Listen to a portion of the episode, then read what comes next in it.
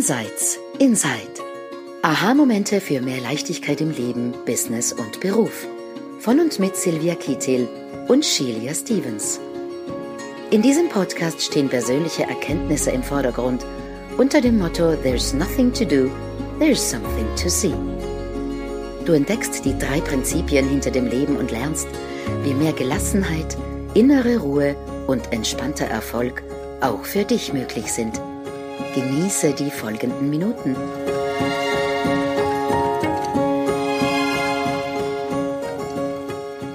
Ein herzliches Hallo zu der heutigen Episode von Insights Insight, der Podcast für mehr Leichtigkeit. Mein Name ist Silvia Kittel und mit mir wie immer Shelia Stevens, meine liebe Freundin und Kollegin. Hallo. Hi zusammen. Das heutige Thema Self One and Self Two, das innere Spiel verstehen. Ähm, was immer wir tun, also es ist wirklich ganz gleich, ob wir im Job sind, ob wir ein Business aufbauen, ob wir Sport betreiben, mit anderen Leuten zusammen sind. Es laufen immer zwei Spiele und ich nenne es jetzt einfach Spiel parallel ab. Das eine ist das äußere Spiel. Das heißt, ähm, wir schauen, dass wir erfolgreicher sind. Wir schauen, dass wir mehr Kunden im Business haben. Wir schauen, dass unsere sportliche Leistung besser ist, dass unsere Beziehungen besser sind, dass die Kommunikation besser ist. Ähm, wir mehr Anerkennung bekommen, Zufriedenheit, was auch immer. Also das ist so dieses äußere Spiel. Wir probieren, damit, dass wir irgendetwas erreichen. Und wenn wir draußen am Markt schauen, dann handeln auch die meisten Bücher, die meisten Kurse genau von diesem äußeren Spiel. Also die ähm, Manage Managementbücher, Selbsthilfebücher, die gehen, sie handeln immer darum, wie bekommen wir, ähm, wie können wir unsere Ziele erreichen. Also wir bekommen Anweisungen, Tipps, Tricks, wie wir unsere Ziele erreichen können. Parallel dazu läuft ein inneres Spiel ab. Und das ist das, was, was wir spüren, was wir denken, was wir fühlen. Denn wir haben alle schon erlebt, dass wir komplett fokussiert in einer Arbeit sind, dass wir ganz entspannt sind und mit einem Mal, ohne dass irgendetwas im Außen passiert, fallen wir aus dieser Leichtigkeit heraus, wir fallen aus diesem Flow heraus. Wir, es kommen Zweifeln hoch, wir jammern, es kommen Selbstvorwürfe oder wir machen Vorwürfe jemandem anderem. Und wie kann das sein? Was passiert da in uns, dass es manchmal so einfach nur fließt und ganz leicht geht und dann mit einem Mal plötzlich anders ist? Und einer der, wo ich dieses Thema jetzt wieder aufgegriffen habe, ist in dem Buch The Inner Game of Tennis von Timothy Gal Galway. Und er spricht ähm, von diesem inneren Spiel, und zwar von einem Self-One und einem Self-Two. Ähm, da gibt es jetzt ganz viele verschiedene Namen, denen wir das geben können. Ich nenne das Self-One auch das Plappermaul und das Self-Two ähm, die, das unendliche kreative Potenzial. Sydney Banks zum Beispiel nennt das Self-One Thought. Ja, das ist also dieses Gedanken Konstrukt Content, was wir auch schon äh, mehrmal besprochen haben. Und das Self-Two ist the Mind. Ja, das ist auch, oder auch anderes sind der Instructor, der Self-One und der Performer, der Self-Two. So was tun die jetzt, diese zwei. Ähm, es gibt einen Teil, Self-One, selbst eins, der Instructor, der ständig Anweisungen gibt, der ähm, sagt, wie wir es besser machen können, was wir denn anders tun sollten. Also das ist so die ganze Zeit am Plappern, das ist so diese Stimme in uns, während der Self-To einfach tut. Und Timothy Galway hat ein Experiment gemacht. Also er ist Tennistrainer gewesen, mittlerweile ist er auch Coach ähm, in anderen Bereichen.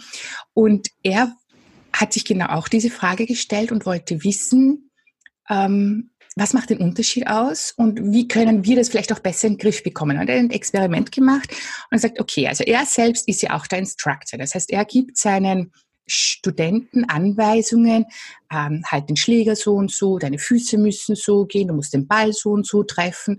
Und genau diese, diese Instruktionen laufen auch in uns ab. Und er hat sich gefragt, was würde denn passieren, wenn er das nicht macht? Erst wenn er diese Instruktionen nicht gibt, sondern einfach vorzeigt, was zu tun ist. Und er hat dann seine Schüler genommen und hat gesagt, okay, also ich sage jetzt nichts. Die haben noch nie einen Tennisschläger in der Hand gehabt. Ich sage jetzt nichts, sondern du schaust nur einfach zu. Du. Und er hat dann den Ball ein paar Mal über das Netz geworfen und der andere hat zugeschaut.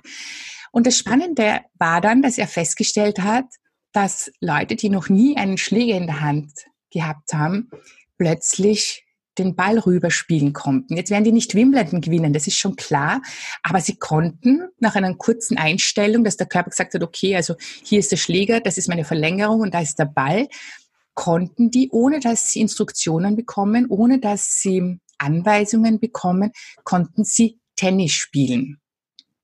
Und ähm, wir aber legen so ganz stark dieses, diesen Fokus auf dieses Self-One, selbst eins, ähm, auf diesen Instructor, nur der unterbricht diese, diese Leichtigkeit, diesen Flow, diesen, ähm, diese spielerische, weil er es die ganze Zeit reinfährt. Also es, es ist so ein, wie so ein, ein Messer, das reinfährt, ja, dass es einfach durchschneidet, diese Verbindung zu diesem Self-To.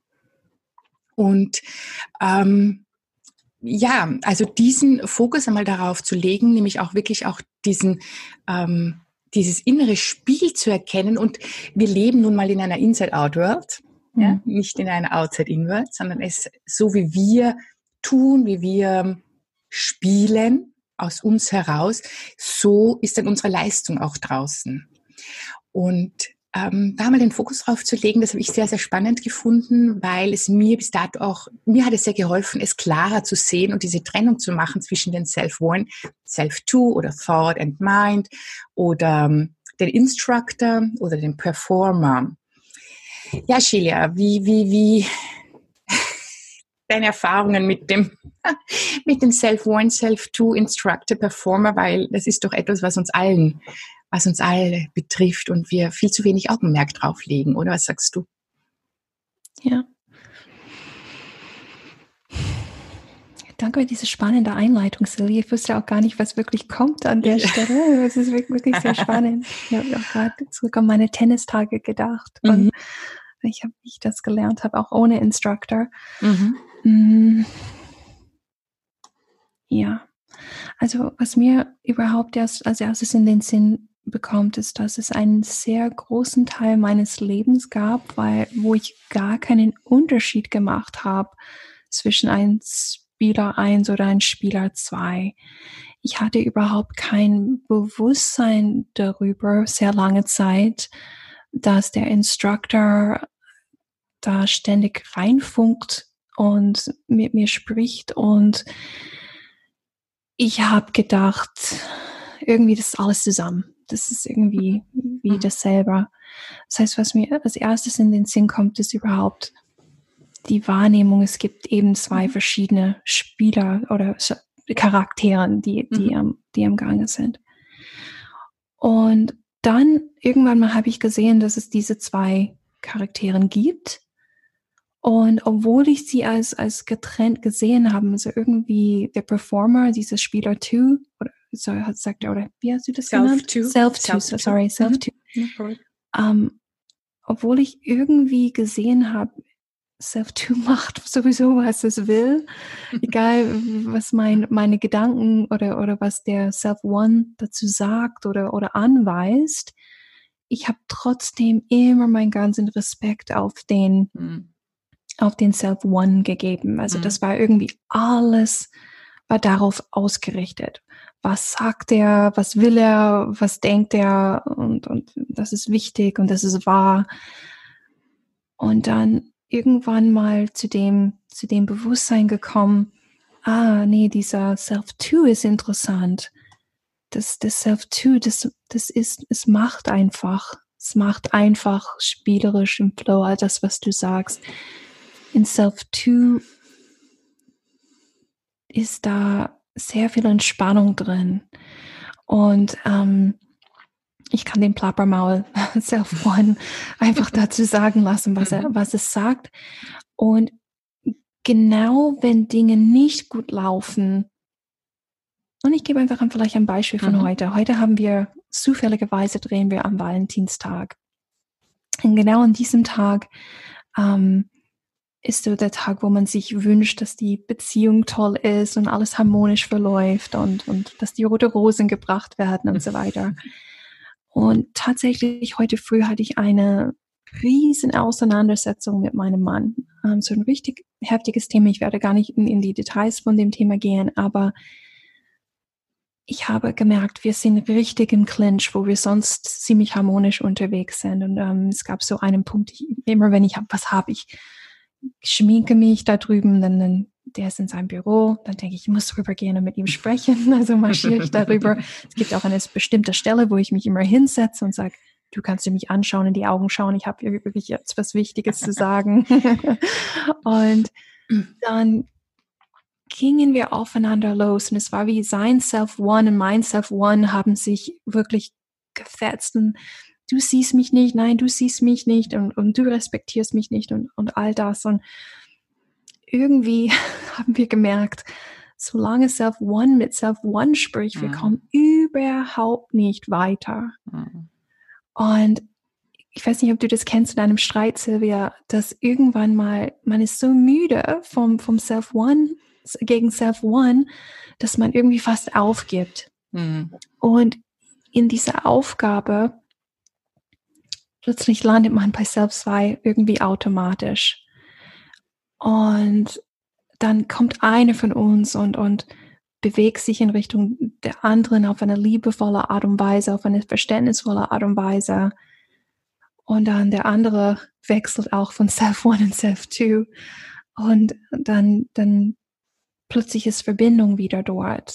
Plötzlich wieder leicht zu erkennen, worum es für den anderen geht. Ähm, es ist plötzlich Einsicht, wo man selber vielleicht mm, sich nicht so toll eingebracht hat in eine gewisse Situation. Und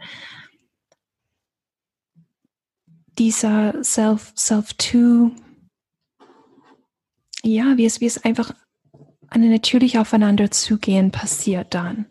Ähm, und ich weiß noch heute am Ende von der von, von dem Streit, wir haben uns wieder versöhnt und alle haben, ich habe mich ausgeweint, er nicht, aber ähm, ich fühlte so, so eine Leichtigkeit, weil all diese Instructions, all diese Gespräche, diese Plapper war einfach dann weg. Mhm. Und, und wenn die Instruction weg war, war einfach diese natürliche, nur noch das, was übrig blieb. Mhm. Das kommt mhm. mir in den Sinn dazu. Mhm. Ja, das ist sehr spannend und es ist, äh, ja, ich meine, wir kennen das, das alle und da ist natürlich dann immer auch die Frage, ja, also jetzt kennen wir doch die Fruit Principles und wir beschäftigen uns so viel damit und trotzdem fallen wir dort rein. Und das, das möchte ich auch wirklich jedem mitgeben. Also wir sind davor nicht gefeit. Also je, je, so viel wir auch mit diesem Thema uns beschäftigen und so viel wir auch aufgeklärt sind und unser Bewusstsein steigern, diese, diese Self-One ist einfach da und das wird auch immer da sein. Also ich habe ja ähm, Sidney Banks, ja, diese erleuchtete, äh, wahnsinnig weise Mann, der hat ähm, in einem Buch stand das von der, mir fällt jetzt der Name nicht ein. Auf alle Fälle hat er mit einer mit einer seiner Schülerinnen haben sie ein Buch geschrieben gemeinsam und also sie hat immer zugehört und mitgeschrieben und gemeinsam haben sie dann formuliert, was kommt in das Buch rein und was nicht. Und er war natürlich immer so dieser Weise, der, also self-to, immer präsent, immer da, immer aus der Tiefe und sehr klar. Und sie schreibt dann einen Moment, ähm, sie haben das erste Buch fertig gehabt und dann wollten sie noch ein zweites schreiben. Und irgendwann einmal, die waren mitten in diesem zweiten Buch drinnen, stand er vor ihrer Türe und hat sie fürchterlich angemotzt, warum das Buch noch nicht fertig ist. Und die Leute da draußen warten auf das Buch. Sie muss sich endlich sie muss endlich weiter tun und das ist viel zu langsam und wieso macht sie nicht weiter? Und sie ist irgendwie nur da, da gestanden, hat diesen wütenden Mann vor sich gesehen und gesagt, okay, was passiert da? Und er ist dann wütend abgezogen und ist aber zwei Tage danach wieder gekommen, wie er dann wieder dieses Self 2 wieder aus ihm herausgekommen ist und hat sich ähm, bei ihr entschuldigt. Aber was es einfach zeigt, dass auch diese erleuchtete weise Mann, auch der hat dieses Self-One und irgendwann einmal kommt das einfach durch. Also das ist, also es ist nichts, ähm, was wir, was wir jemals aus, ausschalten können und auch nicht brauchen. Mhm. Aber du hast es auch ähm, am Anfang erzählt, dass du am Anfang gar nicht das Bewusstsein dafür hattest, also gar nicht erkannt hast, dass es zwei diese zwei Teile in uns gibt, die da so gerne auch gegeneinander kämpfen. Und ich glaube, das ist schon ein ganz wesentlicher, ganz wesentlicher Punkt, wo liegt denn unser Fokus? Liegt denn der Fokus immer auf Self-One, der die ganze Zeit irgendwie plappert und sagt, das musst du besser machen, das musst du anders machen, das ist noch nicht gut genug und wieso stellst du dich schon wieder so an und was auch immer der davon sich gibt. Oder zu erkennen, okay, das ist einfach das Self-One, das ist konditioniert in vielen Fällen, das ist antrainiert, das ist so diese, da trifft sich die äußeren der äußere Instructor, die äußeren Stimmen mit unserer eigenen inneren Stimme und sagen, okay, ja, und die verzieht sich auch wieder. Und dann kann von ganz alleine, und das kommt von ganz alleine, auch Self-To wieder durch uns sprechen und kann wieder Harmonie herstellen, nämlich innere und äußere Harmonie mhm. und sagen, okay, ja, jetzt hat unser Ego gesprochen oder unser, unser wütendes Ich. Ähm, und von ganz alleine, wie so diese, es gibt so diese Wiener Schneekugeln, kennst du diese Schneekugeln, die man, wenn man sie umdreht, dann dann rieselt dieser Schnee da so runter. Wenn sich, der setzt sich von ganz alleine, von ganz automatisch und dann ist Klarheit. Und das ist dieses Self-To, das einfach ganz natürliches, eine ganz natürlich, auf ganz natürliche Art und Weise wieder in Verbindung tritt, wieder Klarheit bringt, wieder Leichtigkeit bringt. Hm. Ja. Ja. So ist das. Fällt dir noch etwas dazu ein? Da ist jetzt. Nee, das fühlt sich, das fühlt sich für mich sehr vollständig an. Und ähm, vielleicht nur hm, das, was du gerade gesagt hast, mit unserer Menschlichkeit in die Augen sehen. Mhm. Das, das, ähm, das liebe ich zu tun, weil ja, das passiert auch, das passiert mir andauernd und das, ähm, das ist überhaupt kein Problem. Das macht mich nicht so eine schlechte Ehefrau oder ein schlechter Mensch. Ähm, ich verliere mich manchmal in diesem Self-One und ich sehe es in dem Moment überhaupt nicht. Ich bin nur, ich fühle mich einfach in dem Moment nur un ungerecht behandelt oder, oder nicht mhm. gehört, ähm, weil, weil mein Gedanken einfach ähm, am Amok laufen sind. Und dann komme ich da wieder raus und dann ist alles okay. Also, und es wird wieder passieren und das ist, das ist in Ordnung. Das ist absolut in Ordnung. Das finde ich schön, dass du, dass du das herausgestellt hast, Silvia. Ja, ähm, ja, das will ich einfach wirklich mitgeben. Es passiert, es passiert immer wieder. Ich habe gestern erst auch ein Gespräch gehabt mit einer Freundin, die gesagt, ja, und ich weiß das und ich bin da schon wieder reingefallen. Ja, wir werden immer wieder und immer wieder und immer wieder reinfallen. Und es ist okay, wir sind Menschen, wir sind so gebaut, es ist in uns drinnen und es ist absolut okay und wir können darauf vertrauen, dass das Self-To oder unsere innere Weisheit, Mind, ähm, die unendlich kreative Potenzial, was auch immer wie auch immer wir es nennen wollen, dass das wieder durchkommt und uns in die Ruhe bringt und uns die Stille bringt. Ja, damit ähm, viel Spaß mit Self-One und Self-Two, mit unserem inneren Spiel und bis zum nächsten Mal. Bis zum nächsten Mal. Tschüss. Tschüss.